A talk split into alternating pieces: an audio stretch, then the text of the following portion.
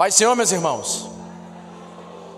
Que bom que nós estamos aqui. É um prazer poder estar aqui neste lugar, é, relatando aquilo que meu irmão disse aqui. É realmente um prazer, e isso não é clichê de pregador, não. É um prazer realmente. Meu coração está muito alegre de poder estar aqui neste lugar, rever não somente ah, alguns amigos aqui também, ver também algumas caras novas.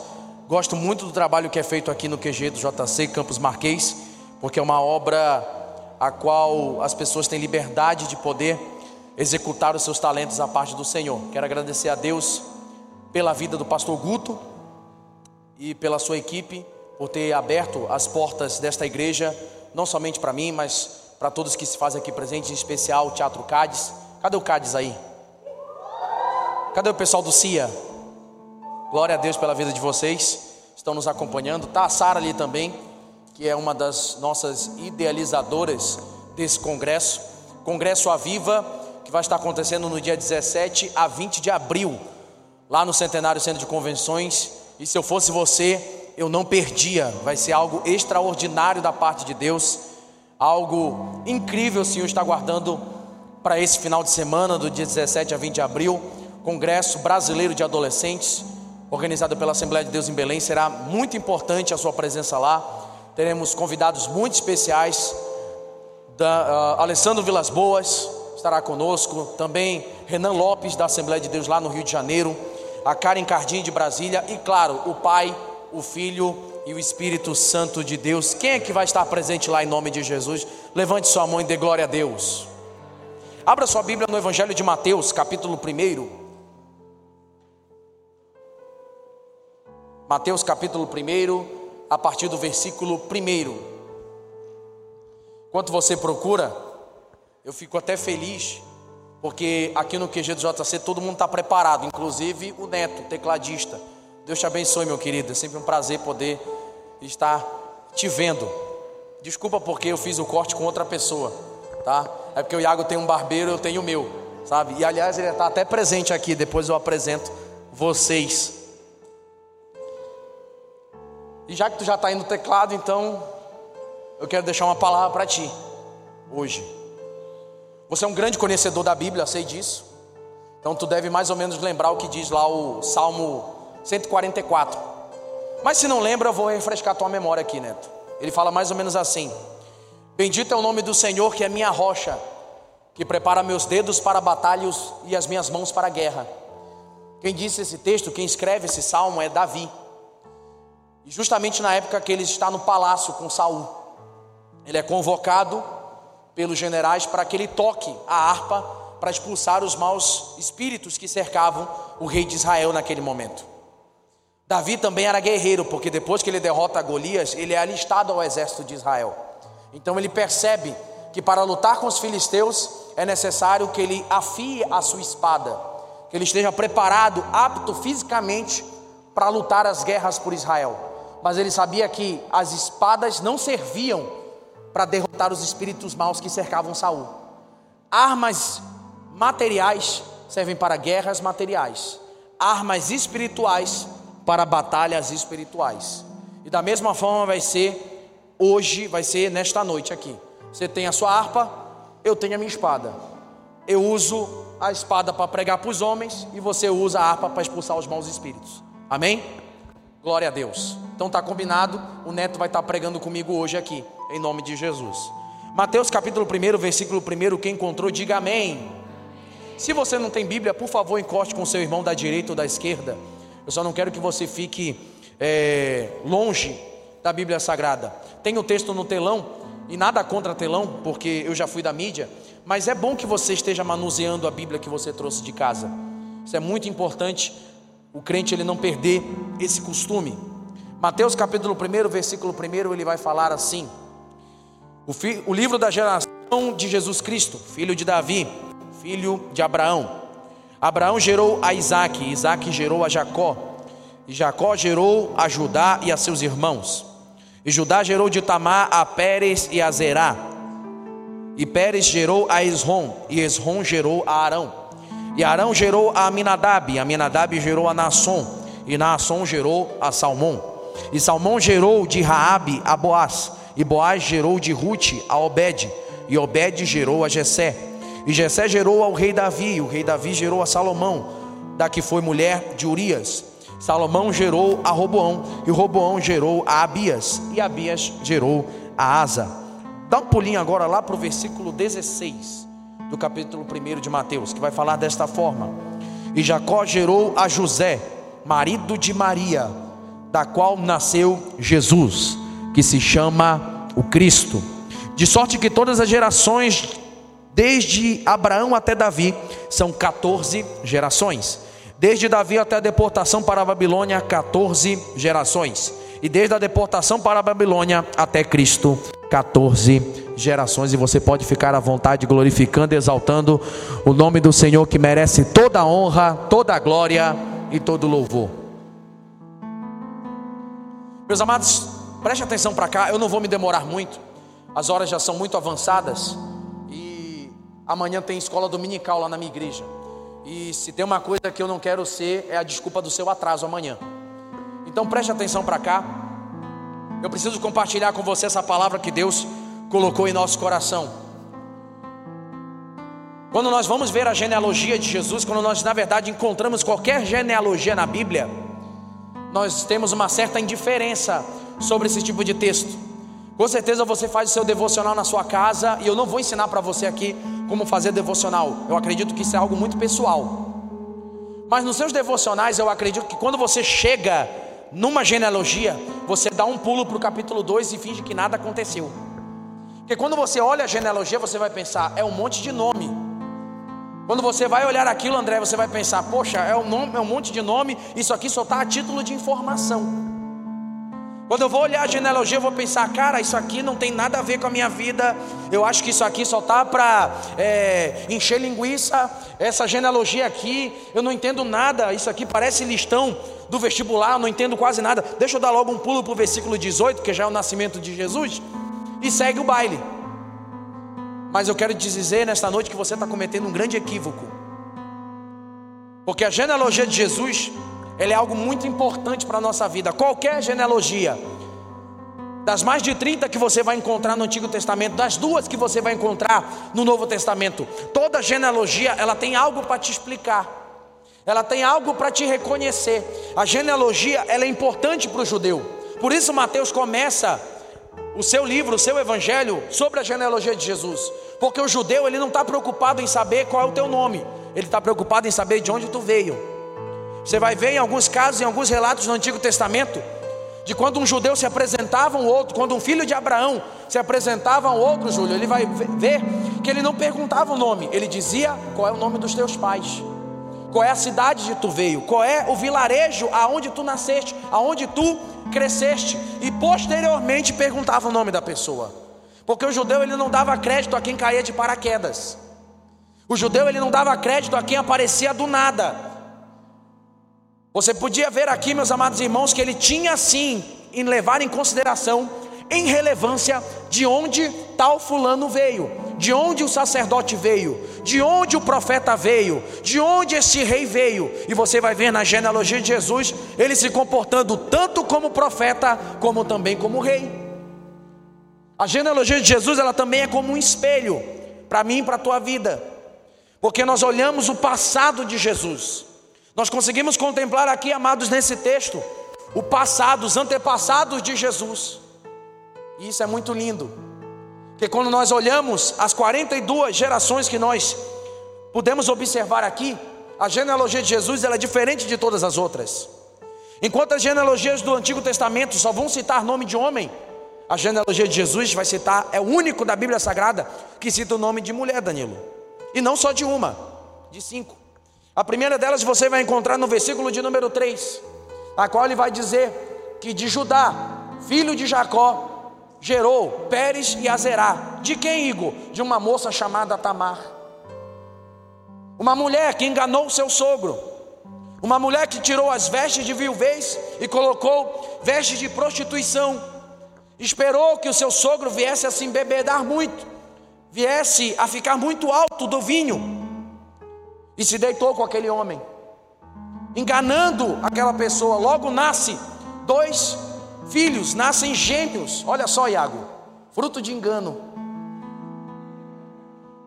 Não que seja a gente, tá? Posteriormente você vai ver uma outra mulher, logo no versículo de número 5, Raabe, uma prostituta em Jericó, uma mulher que vendia o seu corpo para trazer alimento para sua casa, só que ela não aguentava mais, Daniel. Ela não aguentava mais aquilo. Ela não queria mais ser desprezada, ela queria que os seus sentimentos tivessem relevância para alguém e não somente para ela. Então ela ouve uma voz, os sussurros, ou como já dizia um amigo meu, dizem as profecias que chegou nos ouvidos dela que existia um povo no deserto, que foi liberto do Egito, e que o próprio Deus desse povo guardava o povo durante, os, durante o dia numa nuvem que cobria eles, que guardava eles durante a noite numa coluna de fogo, não deixava faltar alimento, não deixava faltar água, não deixava faltar, é, não era desgastada as suas roupas. E aquela mulher se cumpriu na vida dela o que a própria palavra diz, que a fé vem pelo ouvir. Ela só ouviu falar de um povo que era guardado pelo Senhor pelo deserto, e esse povo estava chegando a Jericó. Esse povo se aproximava de Jericó. E os espias do povo de Israel são guardados na casa dela. Ela protege aqueles homens. Por que, Igor?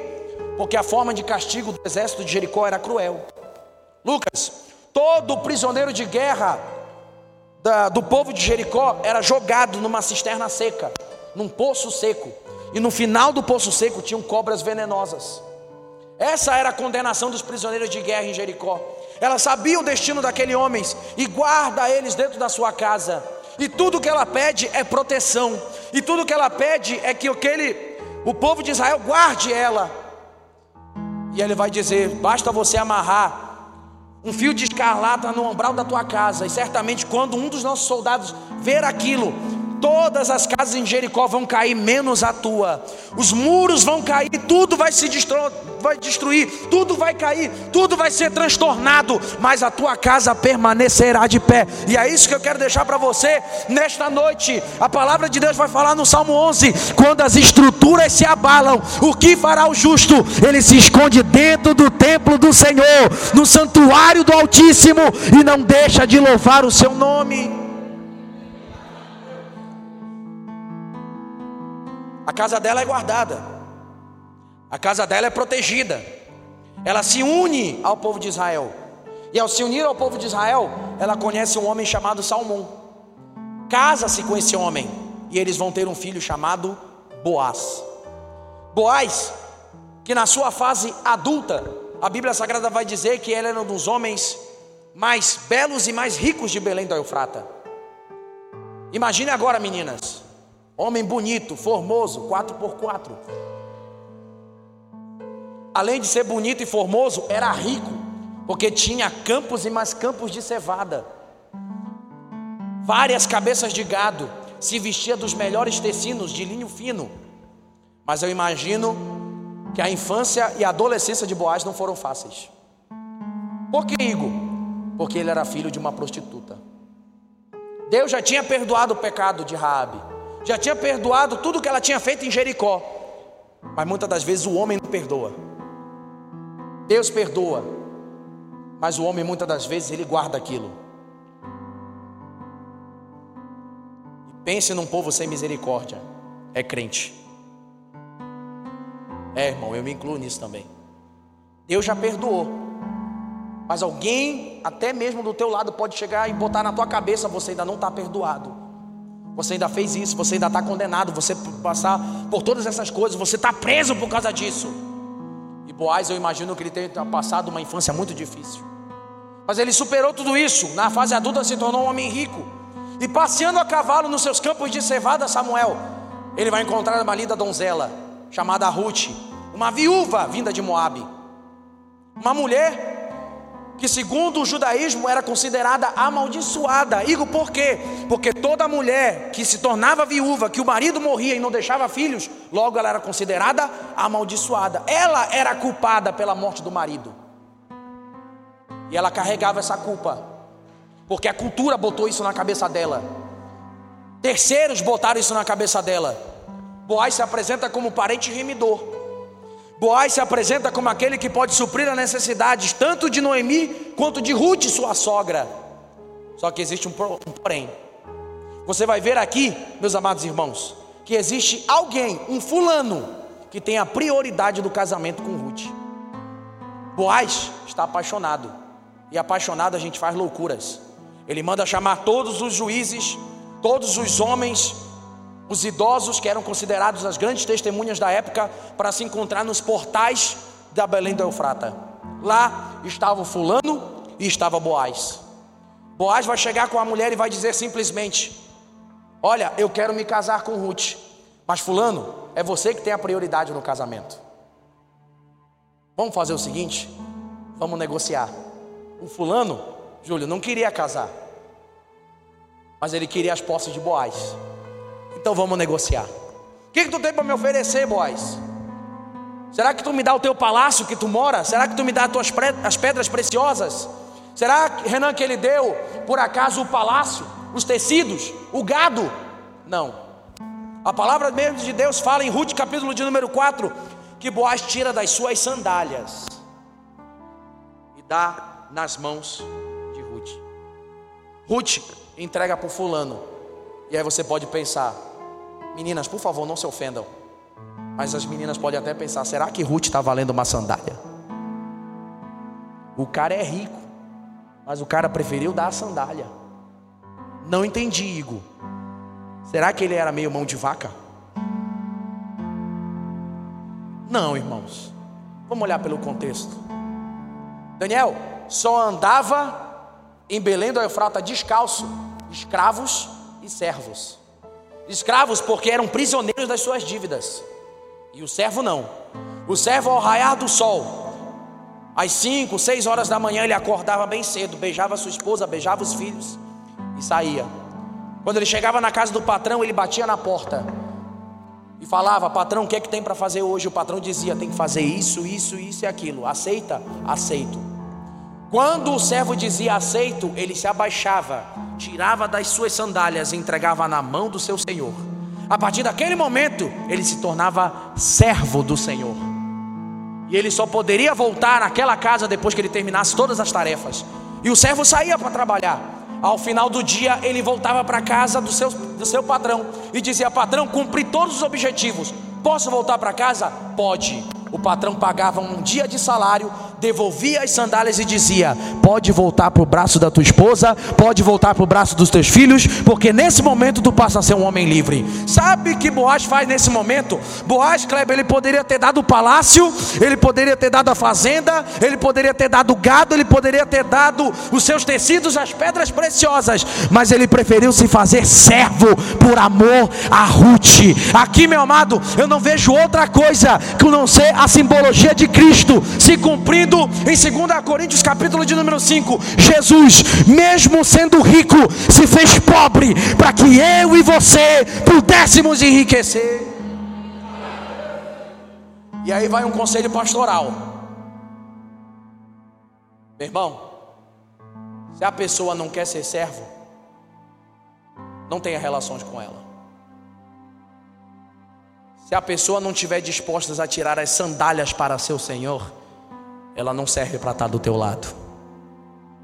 Se ela não tem amor pela obra do Senhor, ela também não vai ter amor por ti. Amém? E aí surge a quarta mulher, Batseba. Só que Mateus, aqui, Ana Júlia, ele não vai dizer Batseba. Ele vai dizer no versículo de número 6: Jessé gerou ao rei Davi. E o rei Davi gerou a Salomão, da que foi mulher de Urias.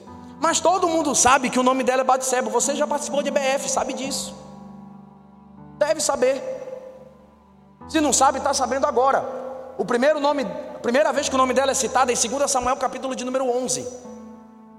Mas digo, por que Mateus não chama ela de Batseba? Porque ela não é mulher de Davi. Ela é mulher de outro homem. Como já dizia o pessoal lá na missão com adolescente, Davi talaricou aqui. Tá? Por isso que ele não vai botar o nome dela. Porque a mulher não pertence a Davi, pertence a Urias, da qual vai gerar Salomão. E aqui nós vamos encontrar, meus amados, algo impressionante. Porque quem sabe na tua cabeça tu pode estar dizendo que genealogia bagunçada essa de Jesus. Porque na genealogia de Jesus eu vejo fruto de engano vindo de Tamar. Eu vejo fruto de prostituição. Eu consigo encontrar na genealogia de Jesus fruto estrangeiro. Ruth, Moabita, se relacionando com israelita. Eu encontro na genealogia de Jesus um fruto de adultério. Cara, que bagunça é essa? Que Jesus é esse que eu falo? Mas olha o que acontece no versículo 16: E Jacó gerou a José, marido de Maria, da qual nasceu Jesus, que se chama o Cristo. Jesus aparece agora, meu amado, e logo no seu nascimento, ele vai cumprir o que ele realmente deve fazer. Ele chega para transformar a história, ele chega para mudar a ordem natural das coisas. Aprenda uma coisa comigo nesta noite: aonde Jesus chega, aonde Jesus se estabelece, aonde Jesus planta os seus pés, algo tem que mudar, algo tem que transformar, vidas precisam ser restauradas. E na genealogia dele é feito isso. Tem maldição de adultério, tem maldição de prostituição, tem maldição estrangeiro, tem maldição de engano. Todas as maldições são quebradas quando Jesus chega. Todas as maldições são quebradas quando Jesus aparece. Todas as maldições são quebradas quando Jesus se coloca presente. Cumpre-se, Daniel, aqui, que vai dizer, 1 João, logo na sua primeira carta à igreja, para isso se manifestou o Filho de Deus, para desfazer todas, todas, todas as obras do diabo. Fique de pé em nome de Jesus.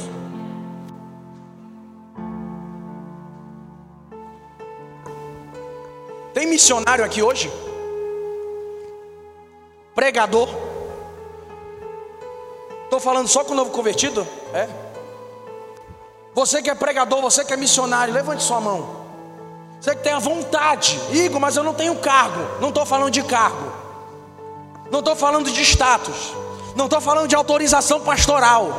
Eu estou falando com você que toma conta, nem que seja de uma célula você que toma conta, nem que seja de um ministério de louvor, nem que seja, aleluia, de um diaconato. Você que toma conta de alguma coisa, levante sua mão. Ou simplesmente arde a chama no teu coração de querer falar de Jesus, de querer pregar sobre Jesus. Levante sua mão agora. Jesus aqui, ele é o primeiro missionário da história. Aprenda, Jesus é o primeiro missionário da história. E aonde o missionário chega, maldições do passado são quebradas. Aonde o missionário coloca a planta dos pés dele, maldições são quebradas. O que é que acontece também, Igor? Aonde o missionário chega, muda a perspectiva do presente. Muda a perspectiva do presente. O que mais acontece, Igor? Toda vez que o missionário coloca a planta dos pés dele, são renovadas as esperanças de um futuro. Jesus ele chega, Jesus ele aparece, se manifesta como filho de Deus, prega que é próximo o reino dos céus, morre pelos nossos pecados, e não somente por aqueles que viveram com ele, que andaram com ele, Igor, tu pode me provar isso? Provo. Efésios capítulo de número 4, 1 Pedro capítulo de número 3, vai dizer que Jesus vai até o Hades, como diz os gregos, com o Seol, como diz os judeus, ele vai até as profundezas, como chamou você, para pregar aos espíritos em prisão. Ele chega diante daqueles que morreram antes dele, para resgatar, para buscar tudo aquilo que havia perdido. E eu só imagino Jesus aqui nesse momento descendo as profundezas, chegando diante daqueles que estavam com ele, se apresentando, dizendo: Ei, já venci o mundo, bora para o céu, vamos para a glória. Chega disso, vamos para a glória. Eu já ganhei, eu já venci tudo, zerei tudo, cumpri toda a lei. Eu imagino ele chegando perto de Moisés. Moisés, bora para agora, já conquistei tudo. E Moisés vai olhar para ele, rapaz, eu nunca te vi, quem és tu? Eu sou aquele que falou contigo na sarça. Eu sou aquele que falou contigo no deserto. Eu sou aquele que falou contigo dentro da tenda da congregação. Ele chegando perto de Davi, dizendo: Davi, vamos para o céu. Eu já venci uma, eu já venci o mundo, já derrotei as obras do diabo. Davi vai olhar para ele e vai dizer: Rapaz, eu nem te conheço quem tu és. Eu sou aquele, aleluia, que te ungiu rei. Eu sou aquele, quando tu escreveste, o Senhor é meu pastor, e nada, e nada me faltará. Eu sou aquele que te inspirou no Salmo 46. Tu és meu refúgio, minha fortaleza, socorro bem presente na hora da angústia. Chegando perto de Gideão, dizendo: Gideão, bora para o céu. Gideão vai olhar para ele e vai dizer: Rapaz, eu nem te conheço. Eu sou aquele que te revelou no lagar. Eu sou aquele que te consagrei a general dos meus exércitos. Jesus sai, vence, ressuscita, passa mais 40 dias com os discípulos.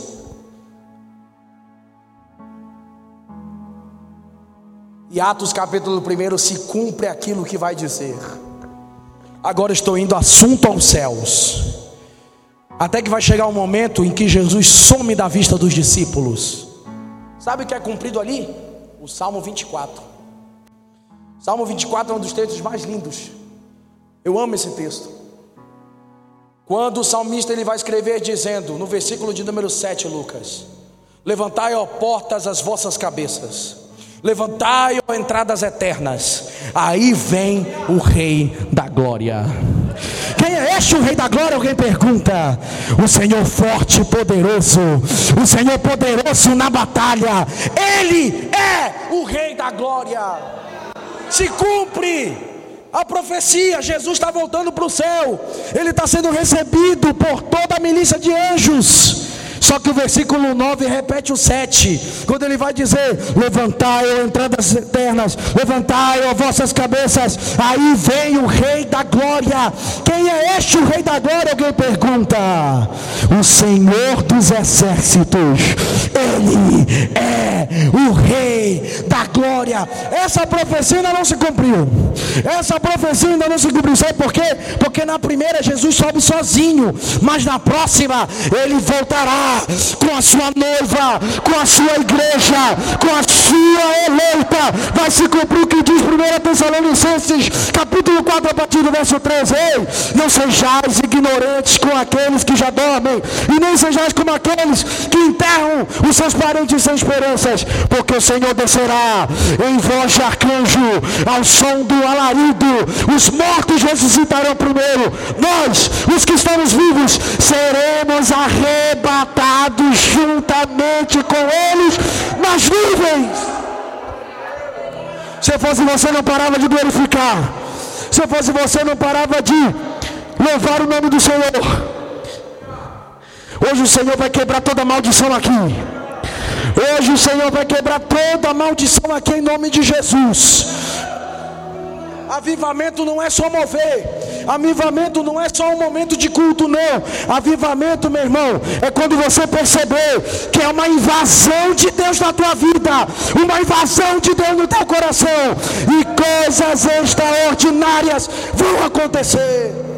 Essa palavra é para você que estava pensando em desistir. Essa palavra é para você que estava pensando em parar. Essa palavra é para você que estava pensando em jogar tudo para o alto. Essa palavra é para você. Sabe por quê? Porque hoje Deus está quebrando toda a maldição. Deus está quebrando toda a maldição agora.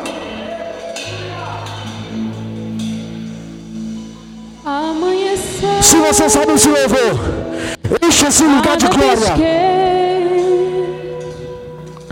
Parecia ser apenas mais um dia como qualquer outro.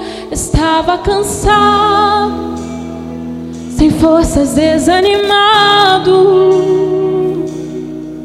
Decidida a largar tudo e parar.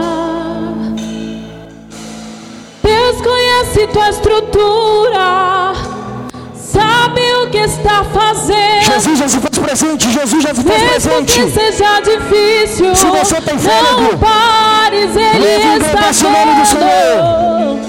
Colheu todas as tuas lágrimas e mandou a te falar. Pegue o que Ele te entregou e volte para o mar, que é o teu lugar. Quem mandou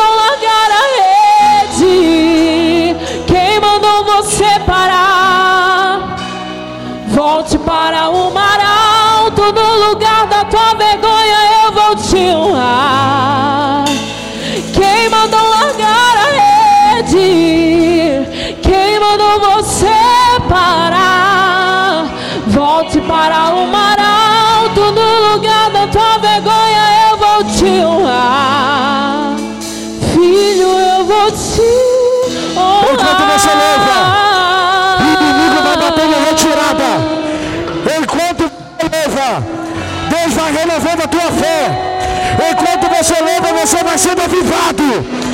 Enquanto você louva, Deus vai batendo aí de tudo, destruindo tudo. está fazendo, mesmo que seja difícil, não pares, Ele está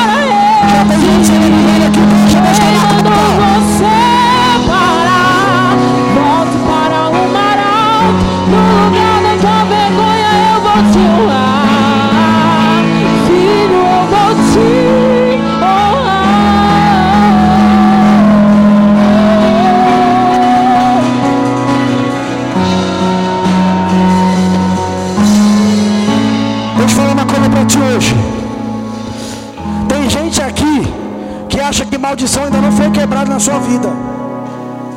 Tem gente aqui que acha que maldição ainda não foi quebrado. Vou te provar agora que foi quebrado. Vou provar para você agora que a maldição foi quebrada. Quem sabe na tua família tinha gente que só morria por tragédia.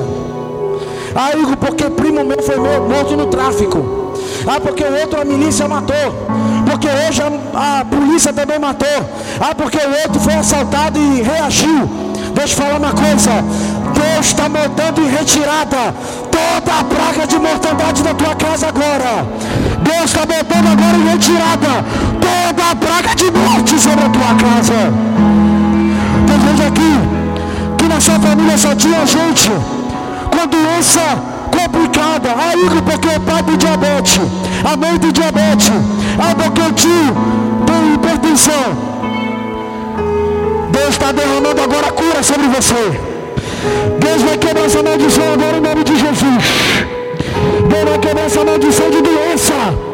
O médico dos médicos passeia por este lugar. Enquanto você qualifica, e enquanto você louva o nome do Senhor, cadeias estão sendo quebradas. Igor, na minha família não tem pastor.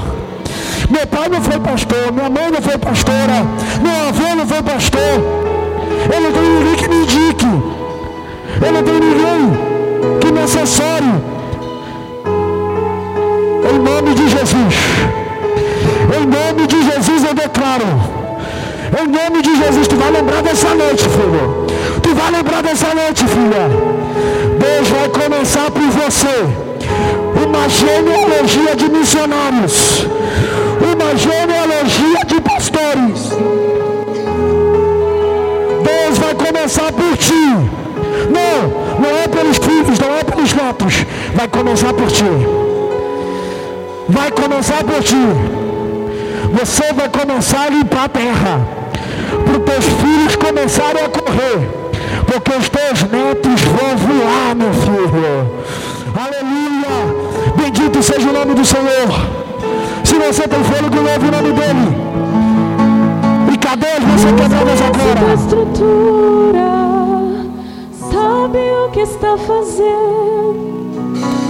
Mesmo que seja difícil, não pare, Ele está vendo. Colheu todas as tuas lágrimas e mandou a te falar. Pegue o que Ele te entregou e volte para o mar, que é o seu lugar. Quem mandou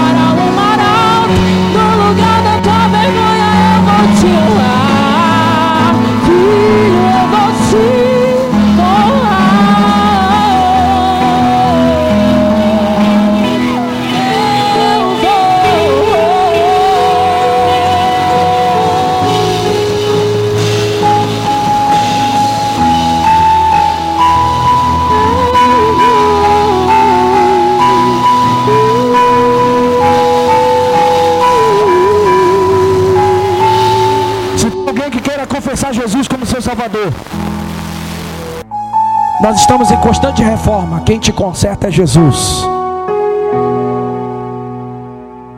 que venceu a morte, que venceu o pecado. Em tudo ele foi tentado, mas não foi encontrado o pecado nele. Sobre ele está todos os governos. Os governos estão sobre os seus ombros. Ele veio para desfazer todas as obras do diabo. E chegará um dia em que ele descerá com a sua igreja, ele descerá com a sua noiva, um exército, uma milícia de anjos e a igreja, e ele montado no cavalo branco, na sua coxa estará dizendo: Rei dos Reis, Senhor dos Senhores, para tomar conta de tudo, para governar em tudo aquilo que é por direito, ou seja, tudo. Esse Deus que você serve. É esse Deus que você louva. Faz um favor para si mesmo. Eu já vou encerrar a ministração, mas eu não posso deixar de falar isso. Quem sabe você achava que você era fruto de prostituição, fruto de adultério, fruto de engano. Quem sabe você achava que você era uma gravidez indesejada, que até ontem você não sabia o seu propósito. Hoje você descobriu. Hoje você acabou de descobrir o seu propósito. Qual é o propósito, Igor? Eu não entendi. Você passa a ser um missionário. E aonde você colocar a planta dos seus pés, vai ser quebradas as maldições daquele lugar. Vai mudar a perspectiva do presente e vai ser renovada a esperança do futuro. Estenda sua mão para cá, igreja. Pela autoridade do Espírito Santo de Deus que concedeu a mim e a você. Ore por essas vidas que estão aqui, renovando a aliança com Jesus. Senhor, nosso Deus e Pai que está no céu. Pai, te apresento, Senhor, essas almas que estão aqui, Deus. Em nome de Jesus, Senhor, quebra toda a cadeia. Tudo que impede eles de louvar o teu nome. Renova. Escreve o nome deles no livro da vida, Deus. Lava eles com teu sangue, porque o teu sangue os purifica de todo pecado. Deus, ser com eles, acampa teus anjos no meio deles. Pai, eu te apresento esta igreja. Em nome de Jesus, Senhor, eu faço da minha oração a oração de Jabes. Alarga as tendas deste lugar, Deus. Alarga as tendas deste lugar, Jesus. Eu declaro em nome de Jesus, pela autoridade que o Espírito Santo me concedeu. Este lugar vai ser refúgio de missionário. Este lugar será refúgio de profeta. Este lugar será refúgio. Este lugar será celeiro de pregador. Ah, você não está entendendo. Deus está transformando esse lugar num ceifeiro para pregadores e pastores. Homens e mulheres serão enviados daqui. Aonde eles colocarem a planta dos pés,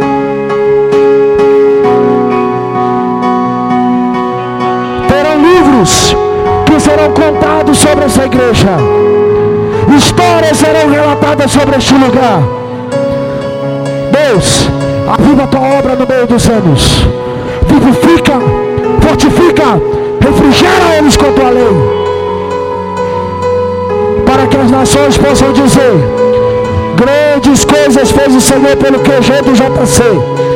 Grandes coisas fez o Senhor pelo QG do JC.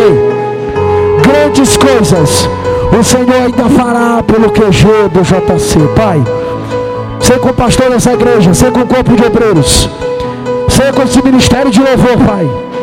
Em nome de Jesus. Em nome de Jesus, Pai. Que não seja eles tocando, Deus, mas que seja o teu Espírito Santo, Pai, usando cada dedilhar de instrumento, cada voz, cada instrumento, em nome de Jesus. Que não seja para agradar o homem, porque o homem decepciona. Que não seja para agradar terceiros, porque os terceiros não honram. Que seja para agradar a Ele a Ele, a Ele, a Ele, a Ele, a Ele, a Ele. Aleluia. Senhor, ouve a oração que é feita neste lugar. Ouve a oração que é feita aqui nesta casa, que é conhecida como casa de oração. Em nome de Jesus. Em nome de Jesus. E você que ouviu essa palavra, glorifique e exalta o nome do Senhor, que merece toda a honra, toda a glória e todo louvor.